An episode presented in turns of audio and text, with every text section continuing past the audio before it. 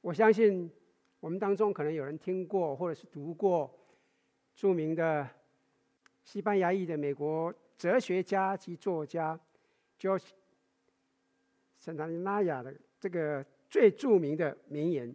他有一句话，他说：“那些不能铭记过去的人，注定要重蹈覆辙。”你同意吗？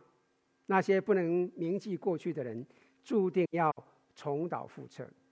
今天我们要回到过去一个很久以前的过去，并从耶稣基督对一个即将被毒化、诱惑的、蛊惑的一个教会发出的一个警告当中，吸取一个教训。耶稣的来函是我们在启示录一个系列的名称。这是耶稣写给当时七个古老教会的七封信。请注意哈，我们今天要看的这一封信，在许多方面是最最复杂、最难理解，也是最深奥的一卷书。因此呢，我要请各位弟兄姊妹专注一点。我要祈求神帮助我们，好，让我们能够格外的专注，因为在这封信当中，我们将会看到，这是写给遭受毒化、蛊惑之教会的信。不知道各位有没有注意到，哈，你读圣经的时候很有意思的，在圣经当中，主耶稣几乎没有。批评提到那些腐败的政治领袖，他没有提到腐败的娱乐界领袖。当然以前没有什么娱乐界了，但是他一直在批评当时腐败的宗教领袖，而且警告我们这些基督徒要抵挡会出现的假基督、假教师。而其实，如果我们注意的话，在圣经里面，保罗的书信、约翰的书信、雅各的书信、彼得的书信当中，一再的、同样的有这样一个警告。然而，很奇怪的，身为基督徒的我们，却一次又一次、一次又一次的错失这个警告。因此，亲爱的弟兄姊妹们，我们必须好好的。听听耶稣基督在这里的警告，我希望我讲清楚了。好，在启示录的第二章第十八节，耶稣基督在这边说：“你要写信给推雅推拉教会的使者说，在这边同样的哈，就跟我们过去探讨收信的教会一样，让我们来看看。”推雅推拉城市的概况，相信这有助于我们理解耶稣基督要说的一些意思。推雅推拉是古代社会社会当中一个非常奇特的一个城市。到目前为止了哈，我们看到的许多这个古老的城市当中的一些文化，跟我们今天的文化有非常大的不同。但是，如果您我今天回到推雅推拉，我们会发现需要克服的文化障碍是少很多。为什么？那我来解释一下。推雅推拉位于上一次我们看到的别加摩啊，这城市的东南边，差不多三十五英里的地方，在新约时代的。这座城市位于三个主要的道路和三个主要的三个王国的交界处，他们的公路呢，就汇聚在这个小城市上面。推啊推拉不是一个大城市，但是却具有战略的意义。为什么？因为它本质上就有点像我们现在古代的那个卡车的那个停靠站，旅客在这个地方停留。他们在这个地方补给他们的用品，修补他们的马鞍，补充他们的饮水，哈，他们的盔甲装备等等，啊，因此哎，推呀推拉的就成为一个非常活跃的商业小城。实际上，推呀推拉直到今天，那人可见的唯一的一个废墟，就是商业区的废墟。考古学家没有在这个地方发现圆形剧场的一些残骸。也没有发现呢，那个体育馆的那个残迹，没有残留的庙宇或者是其他的东西，没有。他们唯一在这个地方考古，他们发现推啊推拉发现的废墟，就是商业区跟贸易行会的废墟。这是你我得以了解这封信内容需要知道的非常重要的重点。我可以这样说了哈，推呀推拉，有点像是被当地的行会所控制的，行会就有点像我们现在的工会或是商会的先驱，各行各业都有一个一个一个一个会一个一个联谊会一个会，就工会和商会一样的，啊，叫行会在推呀推拉的，他们远比其他任何古代罗马城市更为组织化。我们之所以知道这一点，是因为我们从考古里面呢发现，考这个工会啊，推呀推拉的这个行业协会里面找到一些遗迹，可以发现一个事实，那就是，比如说，呃，陶艺家的行会、面包师行会、皮革的行会，或是制品制皮革的行会等等，他们要么就建立了这一座现建筑物。或者是在他们在这个城市上面，为了某种服务提供了资金，或者是他们建造了某个喷泉，修补了哪一条道路。我们可以看出啊，行会在当地非常积极的投入。而推呀推拉城里面呢，最大的工业是铜匠。实际上。如果我们仔细勘察了这个这个钱币的话，我们可以在这个推拉推拉的硬币上面看到一个铜匠在为在这个铁砧上面为顾客制造一个青铜的头盔，这蛮特别的。为什么？因为我们过去看到了，我们从其他的小亚细亚的那个城市里面看到他们所铸造的硬币，大多是由凯撒皇帝。或是其他的神灵啊啊，这偶像的一些照片，但是在推呀推拉，他们在硬币上有什么？是一个工人在工作，他们在一个工人在工作的，这就是他们美化商业的程度。这是一个工会商会的一个城镇，而且呢，到今天为止啊，我们所看到的啊。不一样的地方是什么？这里没有针对基督徒的宗教迫害，这里没有政府对基督徒的施压，没有，没有迫害，没有施压。这个地方非常关注的是什么？来自其他不同地方的各国的生意，以至于呢，他在当地又建立了某种的宽容。这个小陈所强调的，只是要低调、专心工作，而不管你相信什么，啊，你不管你客户相信什么都没有关系，一切都很酷，都很好。在信仰上，他们也一样，全部包容，还没有排外性。你是基督徒也好，你是什么其他宗教也好，没有关系，都酷，都很好。这是一个极度宽容的文化，啊，极度宽容的文化。请注意哦，住在这里的基督徒啊，完全没有受到迫害。然而，他们却是在信仰上最危险的基督徒。实际上，他们几乎几乎被完全的消灭掉。为什么？他们对。允许来谁来带领他们，没有一种警觉性。因此，耶稣就对他们的提出了一个主要信息，是要他们保持洞察力。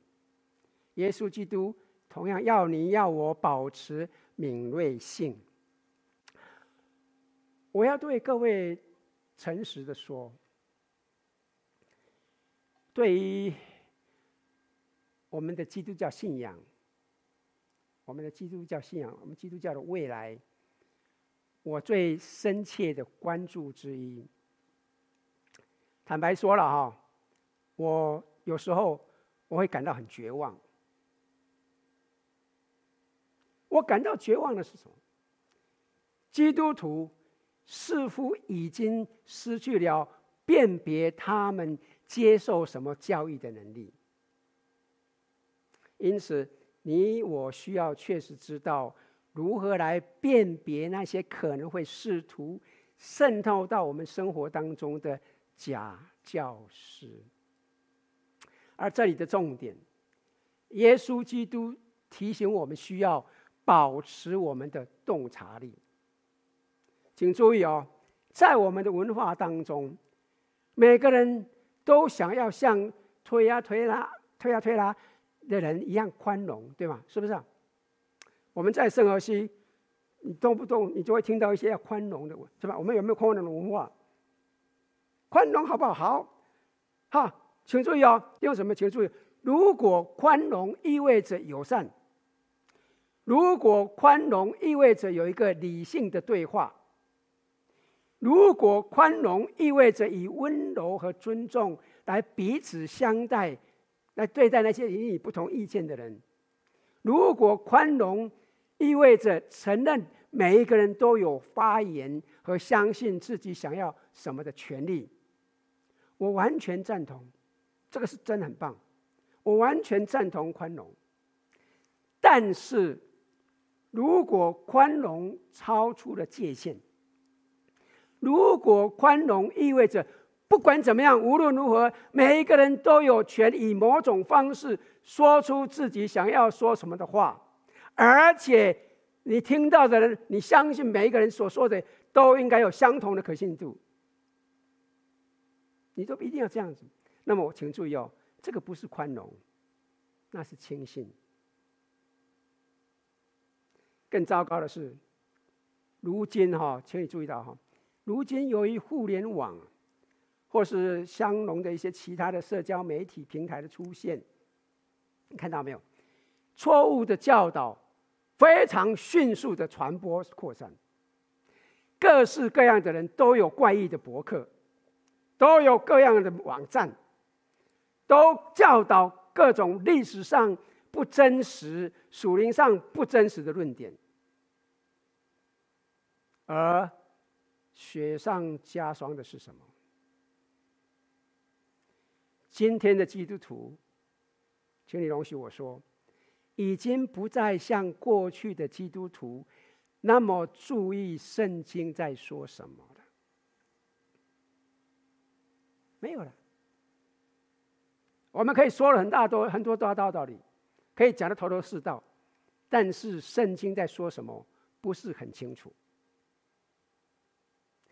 如果你将这两个情况结合在一起，你所得到的实际上就只是。灾难的根源，请注意哦，弟兄姊妹们，如果我们的根基就是相信一些不真实的理论，那么这无可避免的将会使我们误入歧途。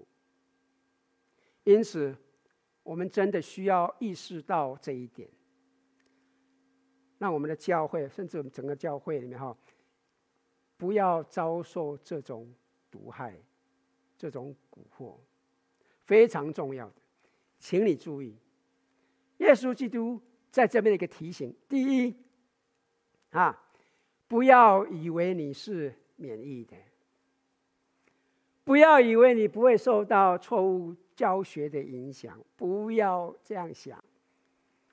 如果你听到有关异教、异端邪教的一些故事，那么你会说：“哎呀。”我永远不会那么笨呐、啊！我永远不会被他们误导啦。请小心，因为很多时候，当我们自大，当我们轻忽，当我们自以为我们站立的稳的时候，常常也是我们跌倒之时。要知道哈，研究人员曾经专注过一些异端邪教啊，他们曾经采访了数百名教成那个幸存的一些成员，他们曾经他探访了一些曾经到过这异端邪教的一些一些人。研究人员采访哈，问了他们说：“你在那里看到了什么？你为什么会跟随那个先知？会跟随那个所谓的牧师？”研究人员期待从这些人当中可以发现缺陷，啊，就好像这些人是要么就是很容易受骗的呃的人一样嘛哈，或者是他们都是一些哎呀呃容易被被带歪的哈，哎呀或者是呃那个无知的人一样哈，呃迷糊的哈呃，或者是或者是在找哎找到寻找一些特别的弥弥弥赛亚的一些超级的软弱的人一样，但是。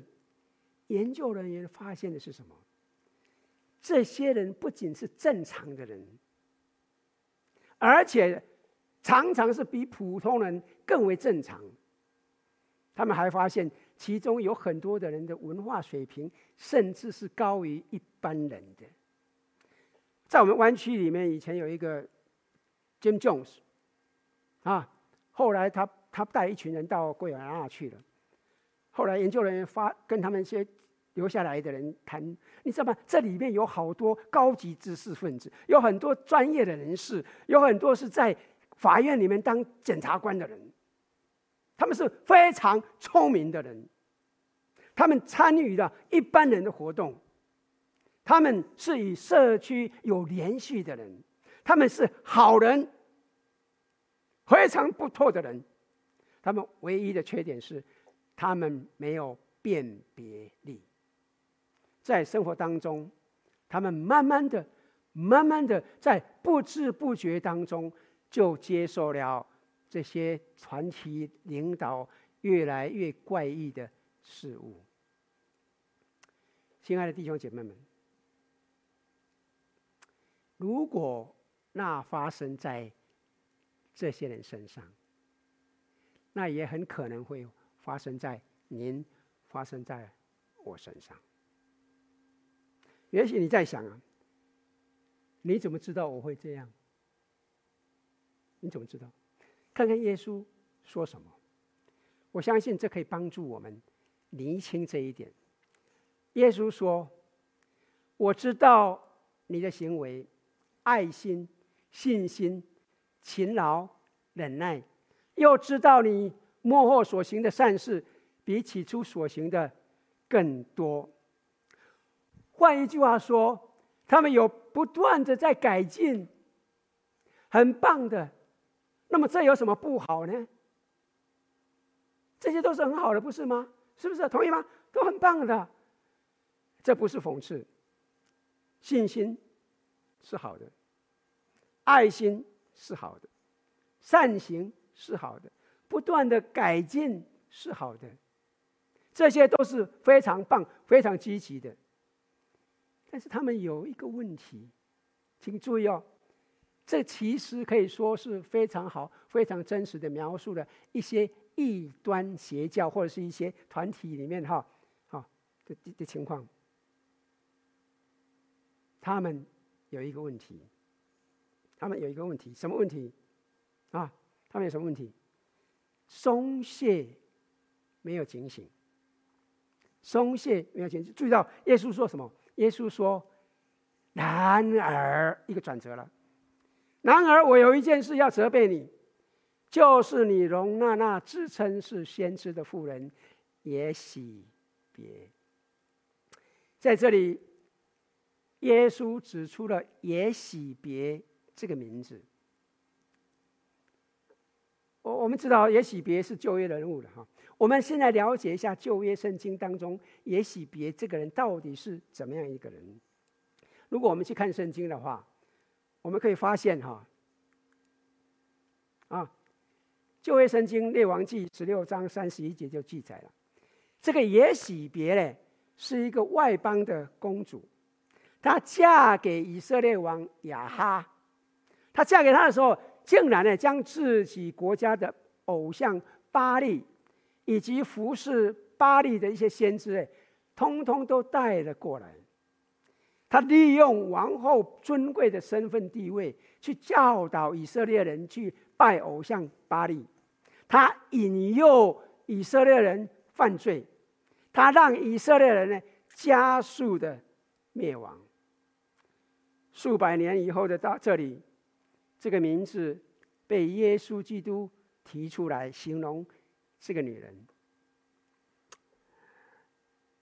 我想在这里要说清楚一点哈。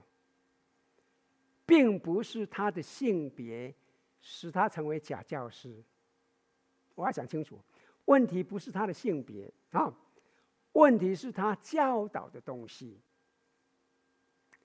使得这个伟大的教会失落了。请注意到这里的重点哈，请注意到这里重点。耶稣基督提醒我们了：善良、乐于助人的人，仍然有可能会被误导。而迷误入歧途，同意吗？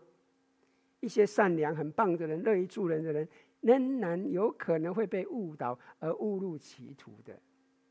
我希望讲清楚了啊，学问没有关系的，你再怎么样聪明，仍然有可能会被误导的。一个最好、最雄心勃勃、被国家、被社会所认定的顶尖、被尊重的人物。仍然可能会被一些吹笛者或一些鼓吹者所迷惑而误入歧途。亲爱的弟兄姊妹们，这是你我必须记住的一个从过去所得的教训，否则我们注定要重复这个错误。我希望讲清楚了，而这也直接的指向了第二点：不要轻信听到的一切。请不要完全相信你听到的一切。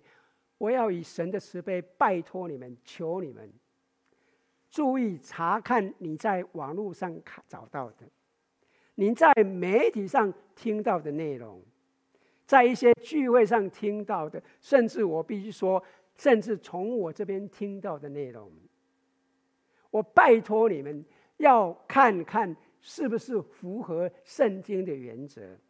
是不是符合常理？不要那么耳根那么清，随便就听了就相信，啊！耶稣基督在第二十节这边说什么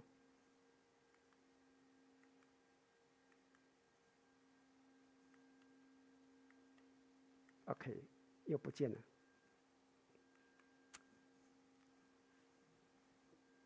跳一下好不好？OK，好，哎，你看。那自称是先知的妇人耶洗别，教导我的仆人，引诱他们行奸淫，吃祭偶像之物。这段经文里面有很多需要解释的。首先呢，他教导什么？他教导什么？他的教导是什么？我们刚刚谈过哈，在推啊推拉各行各业的行会里面哈，而实际上哈。在要你要在推啊推拉，找到一份工作，找到一份好工作的话，那么你必须是其中一个行业协会的会员，你必须加入那个行会、那个工会、那个商会，哈，你必须要跟他人有连接。其实跟我们现在有点相像了，哈。就比如说，你擅长制作青铜器、青铜器，可不管你技术有多好，不管你手工多么巧，并不重要。重要的是，你必须要加入青青铜制造商行会。同样的啦，你皮革制造商行会啦，啊，陶艺家行行会啦，啊，如果你不在那个行会，不在那个工会，不在那个商会当中，你不会找到工作的。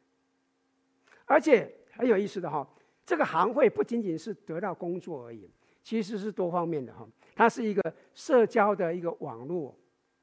如果你欠债，行会会帮助你清偿债务；如果你会盖房，你要盖房子，行会会帮助你付款；如果你生病了，行会会帮助你你的医疗费用。所以成为行会的一份子是一件非常重要的事情。每我可以这样讲的哈，几乎每一个人都希望成为好行会里面的一员。但是呢，这里有一个小问题：这些商会、这些工会在办联谊会的时候，都会是在庙里面举办的，而且呢，聚会前呢，都会先向神明来献祭的。啊，吃喝完以后，哎，就还有很清凉秀的余兴节目，这让我想起以前在台湾的时候，就像台湾庙宇里面哈，那个办办办活动的时候，会请花车女郎啊，跳钢管秀等等。那么最后呢，他们还会再跟那个庙里面那个女祭司发生那个淫乱的性行为。当时呢，推呀推拉的教会里面，也有基督徒是做生意的，就像我们现在一样哈。我们有些人是做生意的。好，那么现在问题来了，要不要去参加商会工会的社交活动啊？要不要啊？要不要去啊？很为难的，是不是？你不去。没有生意做，但是你去了，你的信仰、你良心就很不安。那怎么办？啊，显然的，这位所谓的女先知，哎，这位教会当中极富魅力的老师呢，就在一旁说：“哎呀，没有关系啦，哎，那是没有关系的啦。”哎呀，神完全知道你需要谋生嘛，对不对？神明白嘛，他是一位仁慈的神，他知道你在商言商嘛。你跟其他人一起去挑脱物那个俱乐部也没有关系啊，你跟其他人一起去进行了狂欢也没有关系啦。就好像是在拉斯维加斯发生的事情，留在拉斯维加斯一样的啦。那么他们他说。贸那个异教的贸易行会里面所发生的事情，也就留在异教贸易协会里面当中一样啦，跟你的生活是可以没有关系的啦。听起来不错吧？是吧？耶稣基督说什么？不，完全不是这样的。请注意啊，亲爱的弟兄姊妹们，这位教师很可能听起来非常属灵。我希望。各位能够从在这节经文里面注意到，好，假教师有三个常见的特征。首先呢，他们紧抓权柄。你有注意到耶稣基督怎么说的？他说：“他那自称是先知的妇人。”请你注意到这里的自称。他不是等别人来认可他的恩赐，不是等别人来尊重他，而是直接的进入权威的位置。假教师就是这样子，他们总是想夺取权威，他们总是想要主导，他们总是宣称：“各位注意啊、哦，现在是我负责了哈，啊，他们要紧抓权柄。”然后呢，他们拒绝纠正。耶稣说。我曾给他们悔改的机会，但是他怎么回应呢？啊，我曾经给他悔改的机会，但是他怎么回应的？他这里说什么？他却不肯，他却不肯，他不接受任何纠正、批评，甚至不接受耶稣基督的批评纠正。为什么？因为他们自认为他们自己是神的先知。既然自己是神的先知，那么为什么还要敞开接受任何的纠正批评呢？是不是？哎，他们自认为是神所高的了，所以别人的话根本就听着。然后呢，这边说什么？他们高举奥秘，他们声称他们教导奥秘。请你注意到这一点。第二，什么？请你注意到这一点。为什么？因为这是所有假教师几乎啦共通的一点。请注意哦，耶稣基督这边描述了哈，这个假教师的教导是所谓的撒旦深奥秘密。耶稣说他们什么？他们是教导撒旦深奥之理的人。请注意哈，假教师总是想玩弄“秘密”“奥秘”这个词。啊，各各知道哈奥秘哈，各位各位知道将这个新闻传播到一大群人最快的方法是什么？你去到一个人那边，然后你说什么？我告诉你，我有一个秘密要告诉你。我告诉你一个秘密，你不要告诉别人。然后怎么样？没有多久以后，全世界人都知道了。同意吗？就什么？如果你写的书了，或是你写的文章了，你把这个秘密放进你的书名里面，你把这个秘密放到你的著作里面，你的著作里面有一个秘密这个标题啊，那么我告诉你，你会引起很多人的注意力。那么你的书可能会很畅销啊，很多人就想知道你的文章，可能会很多人看，因为很多人都想知道秘密。我服侍主这么多年以来，我注意到一件事情，一直有一些基督徒在寻找所谓的新事物、新理论、新亮光。哦，我听到有点恐怖了啊！而这些老师勾引这些基督徒说什么？我有新的东西。我有新的教导，我有更高、更属灵的东西。哎呀，我得到主赐给我的深刻的亮光，啊，就很多人就跟着走了。请注意啊，亲爱的弟兄姊妹，如果你发现自己对圣经里面提到的耶稣基督的福音的丰富、深刻、真实，你感到不满足的话，如果你还要想继续去寻求其他额外的满足的话，那么，请你容许我说，你会很容易的受到这些人的伤害。圣经里面的东西够了，这是一个我们必须要从过去的教训学习到的功课。现在我们当中可能有人会问说：“哎，如果如果这些假教师团体那么糟糕，那么为什么他们却如此的受欢迎，那么如此的成功？”那么这就是这里第三点我们需要注意的：不要混淆成功与祝福，不要将成功与祝福混在一起。我知道，在北美的环境当中啊，其实甚至其他地方也一样的。我们有一个倾向，认为什么？如果某人有很有权，如果某人很有钱，很显然的，这个人是非常成功的。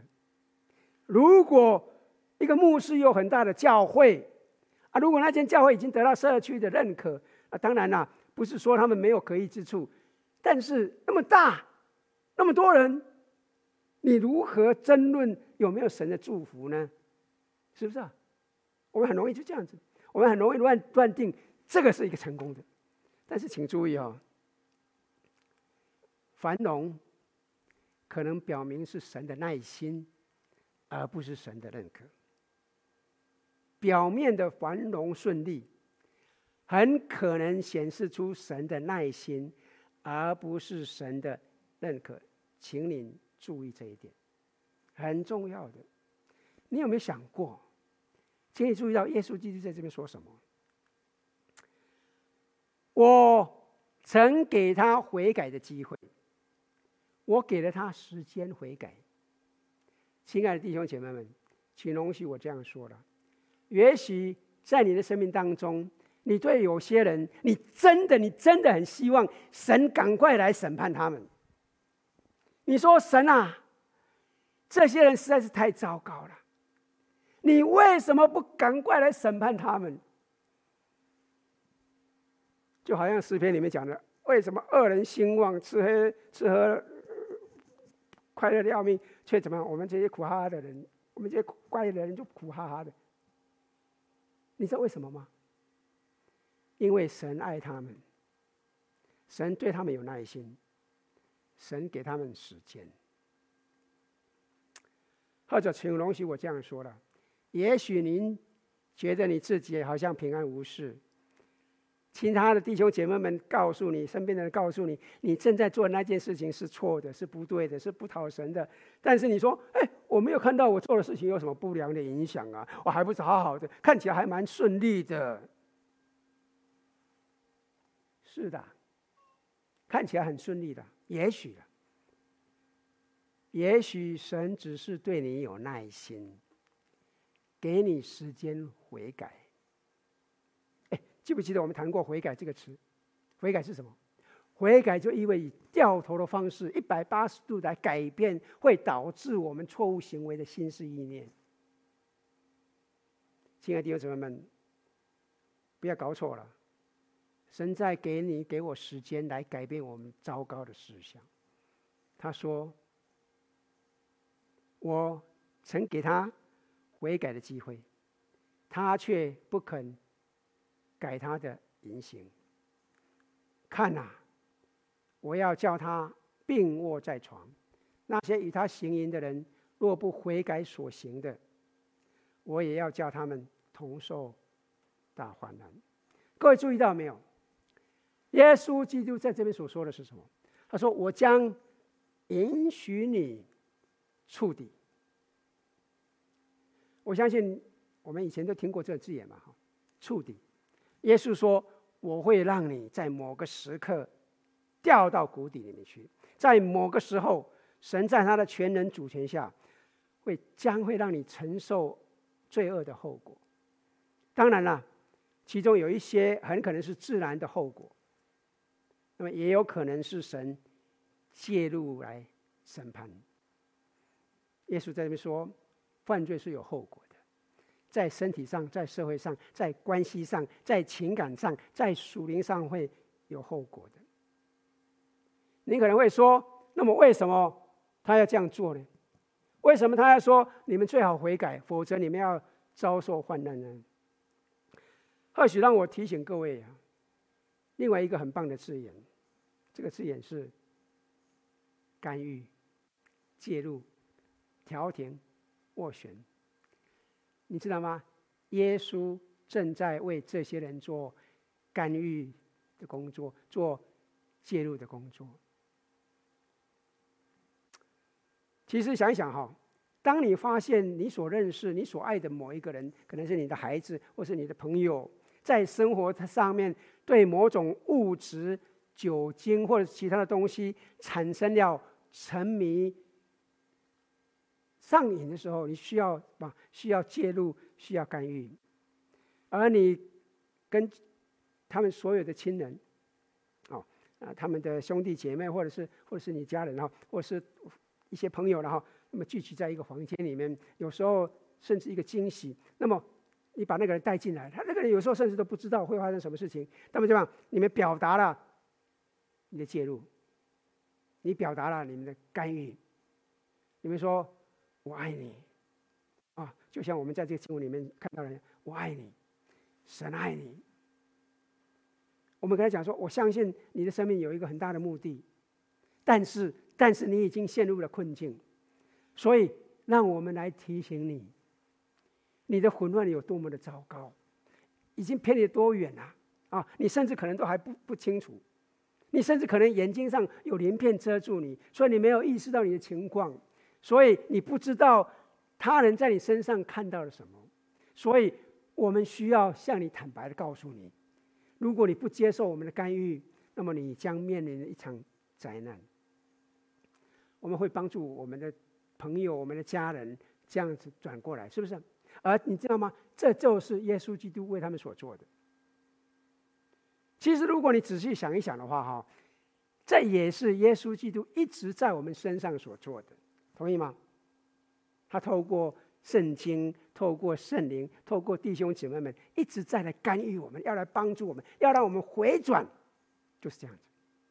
请你注意哦，讨厌你的人，永远不会在你生命当中进行干预，你死了就死了算了，不会的。干预只能够由那个爱你、一心一意想要你好的人来完成，同意吗？啊，这就是耶稣基督为这个人、为你、为我所做的。我希望我讲清楚了。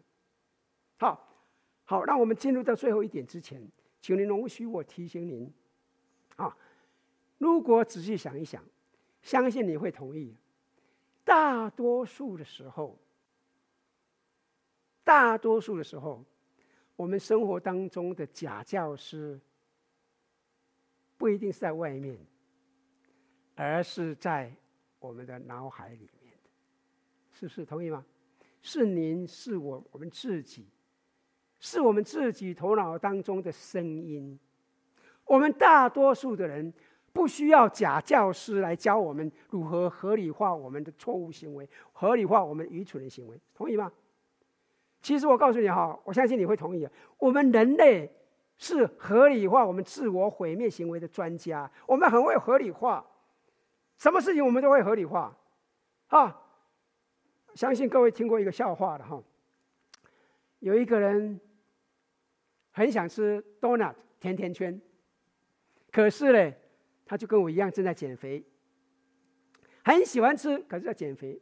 那么有一天呢，他忽然就又很渴望要去吃甜甜圈啊，donut 啊，所以呢，他就开着车要去多多多那个 donut 店里面，可是呢，他开的时候他又想到自己的情况，他不可以吃啊。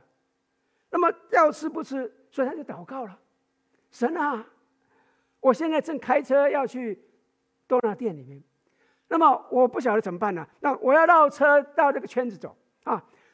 如果我走到那边的时候，发现呢，商店的门口有一个停车位的话，那么我就知道啊，哎，我要甜甜圈是你的意思。很好的祷告啊，对，交托给神吗？对不对？可是你知道吗？”他就在那边绕，绕啊！果不其然呢，绕了五圈以后，哎，商店门口就有一个停车位了。亲爱弟兄姊妹们，诚实说了哈，你我常常在玩这个游戏，同意吗？你我常常跟神在玩这个游戏，因此，我要请你将重点。不只是停留在外在的假教师，我要请你将重点进一步的从外在的假教师，进一步的移转到我们脑海中的假教师。然后你问问你自己，然后你问问你自己，有没有了？啊，我一直在哪里合理化？我在合理化什么？我至少想在哪里合理化？也许像这些人这样子，在性爱的领域当中，或是其他的领域里面，你知道你正在听到也许别的声音。你是否在你耳边听到说：“哎呀，你真的没什么问题啦，那个不是你的问题啦，啊，这些规则是针对别人的啦，不是针对你的啦，啊，实际上。”任何指出、挑剔、暗示你所做的事是不不不对、不健康的人呢，他们都是对你有偏见，都是在论断你的啦。你需要做的是要要让对方停止，甚至回击、论断了回去，要自我防卫，因为那种批评论断是错误的。我们当中可能有些人相信自己的脑袋里面那种假教师。而且对于那些可能会导致破坏的谎言，采取妥协甚至继续妥协的态度。请容许我说，亲爱的弟兄姐妹们，我认为对我们当中的某些人而言，我这么说并不夸张。你今天在这里跟我们一起敬拜，我不知道你带着什么心态来敬拜。我相信，其实我相信是神因着爱你。把你带到这里，他实际上是把你带到这里来，他要进行干预，他要对你说：“我爱你，我给你的时间悔改。”到目前为止，你一直不愿意。如果你不愿意，它将导致你趋向毁灭。所以，我想今天给你一个机会回转，让你的思维有一个反向的转变。现在弟兄姊妹，请你注意哈，做那个悔改哈，你知道其实并不难的，不是那么困难。我们常常告诉我们自己这很难，但是事实并非如此。我告诉你，不服从是很复杂的，不服从会使我们的生活复杂化，但是服从实际上很简单，就是你观念之间而已。今天主日学里面讲说，太太要顺服先生，丈丈夫要顺爱妻子。哎，你你要不要听神的话？你不要说很难，就是你的心态上面要不要改一变？服从实际上很简单，啊，这就再进了最后的一点。不要将你的信仰复杂化，不要复杂化，你会发现哈、哦，假教师永远是复杂化的罪魁祸首。我要请各位注意到这节经文当中有很多人错失的这句话。耶稣在启示录第二章二十五节当中他说：“我不将什么在你的担子上，在你身上，我不会强加什么你们在在你们身上，别的担子。”我不将别的担子加在你们身上，放在你们身上。我不会强加给你带来任何的其他的负担。他说：“但，但你们已经有的怎么样？但你们已经有的怎么样？要坚持下去，总要持守，直到我来。”各位看到这多么棒！对于面对道德妥协之人。耶稣没有像很多人的反应那样做出一个一个下意识的反应啊，给他们加了各种各样的教规条。你是一个基督徒啊，你应该这样子，你应该这样子，你应该这样子。耶稣没有，没有给他们增加额外的宗教规条，使他们无法自拔。实际上，你注意到没有？耶稣就对法利赛人曾经说过这样话：当他们试图这样这样做的时候，他们其实是在人身上强加了所有的规条负担。各位记得吗？耶稣说什么？各位，耶稣说什么？我不将别的担子啊放在你们身上，但你们已经有的，总要持守。亲爱的弟兄姐妹们，这个就是福音。耶稣基督在谈论福音好消息。实际上。如果您看这七封信给教会的信，耶稣都没有在这个七封信里面，耶稣都没有要求这些教会做任何复杂的事情。耶稣总是把他们带回到他们起初之爱，回到他们已经拥有的，回到已经存在的。这个就是他们在耶稣基督里面所拥有的福音。那个耶稣基督如此的爱你，他为你的罪过死在十字架上，他为你复活，再次给你他的同在，他再次给你他能力的福音。亲爱的弟兄姊妹们，现在你爱他，是因为他先爱你，并且当你发现你可以发展这种关系的时候，你就得以拥有这种能力，回转、悔改。你就可以亲近他，而当然了，这封信针对当时教会的干预，但是请你注意到这一点哦，他在所有的七封信的结尾都提到这句话，我们已经讲了好多次了啊，再讲一遍：圣灵送向众教会所说的话，凡而有的都应当听，就应当听。也就是说，如果你有耳朵的，那么这就是你需要听到的，所以。请你问问你自己：我听到圣灵对这个教会所说的话吗？问问你自己：我会继续受到假教师的伤害吗？还是我会继变得更敏锐？甚至我还要继续的听从我自己错误的声音吗？问问自己。我现在是否正在道德上那些可能导致我家庭遭受破坏，或导致我与主的关系破坏的事情上面采取某种妥协吗？我愿意接受耶稣基督的邀请，今天悔改转回吗？亲爱的弟兄姐妹们，我希望你能够看到你是有盼望的。你知道吗？各位知道，有时候。作为各位的牧师长老哈，我知道这里有很多人有伤心的故事。大多数的人来到教会，他们看起来都还不错，他们看起来都很好。我们当中现在可能有人在想说，在这个教会里面，没有人能够了解我正在经历的事情。我陷入了酗酒、色情、工作或者某种捆绑的困境，而我不知道该如何来制止。或者是说，我现在我的婚姻有状况，发生了其他的事情，我不知道该如何来解决。教会里面的人，他们不懂的，请容许我说这句话啊。如果说一个人在生活当中遭遇了各样挣扎的人，如果有了挣扎的人哈，他们头顶上会显示出一个挣扎的标志，比如说这样的哈。那么我告诉你哈，我希望你能够看到哈，这个挣扎的标志会出现在所有人的头顶上。我讲清楚了吗？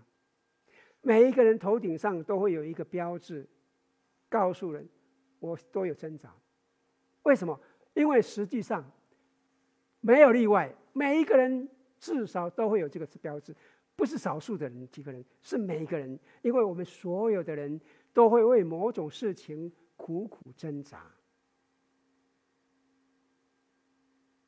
我们今天之所以在这个地方，不是因为我们是一个超级的属灵。我们今天在之所以在这个地方，乃是因为神爱我们，因为神让我们知道，在需要的时候，我们可以靠着神的大能，可以得到帮助。请容许我再次提醒您，这个绝对不是不可能的，神绝对可以改变您，神绝对可以帮助你。我们当中有许许多多的人，在我们生活当中都曾经经历过。你有经历过，我也有曾经经历过。啊，耶稣真的非常爱你，他真的愿意来帮助你。所以，他今天要你听到这些话，不要受到蛊惑。你可以改变。你听到耶稣基督对你说的话了吗？那我们一起来祷告。